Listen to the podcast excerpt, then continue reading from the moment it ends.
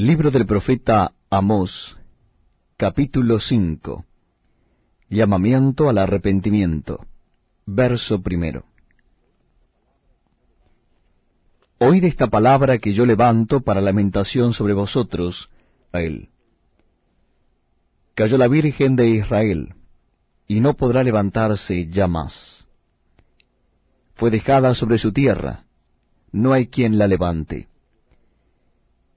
Porque así ha dicho Jehová el Señor, la ciudad que salga con mil, volverá con ciento, y la que salga con ciento volverá con diez, en la casa de Israel.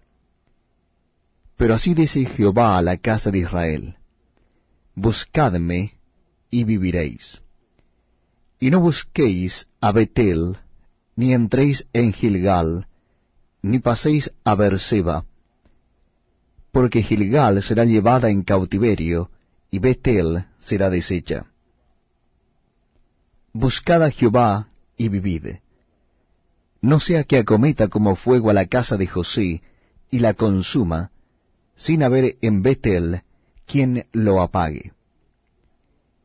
Los que convertís en ajenjo el juicio, y la justicia la echáis por tierra.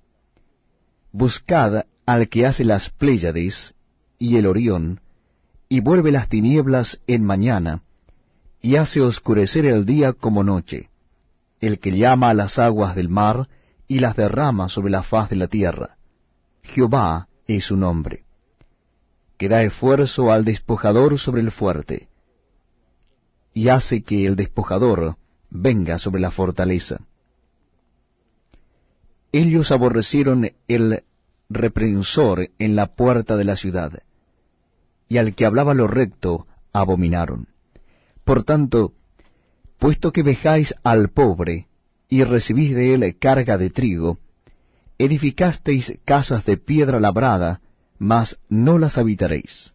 Plantasteis hermosas viñas, mas no beberéis el vino de ellas. Porque yo sé de vuestras muchas rebeliones, y de vuestros grandes pecados. Sé que afligís al justo, y recibís cohecho, y en los tribunales hacéis perder su causa a los pobres. Por tanto, el prudente en tal tiempo calla, porque el tiempo es malo. Buscad lo bueno y no lo malo, para que viváis. Porque así Jehová Dios de los ejércitos estará con vosotros, como decís. Aborreced el mal y amad el bien y estableced la justicia en juicio.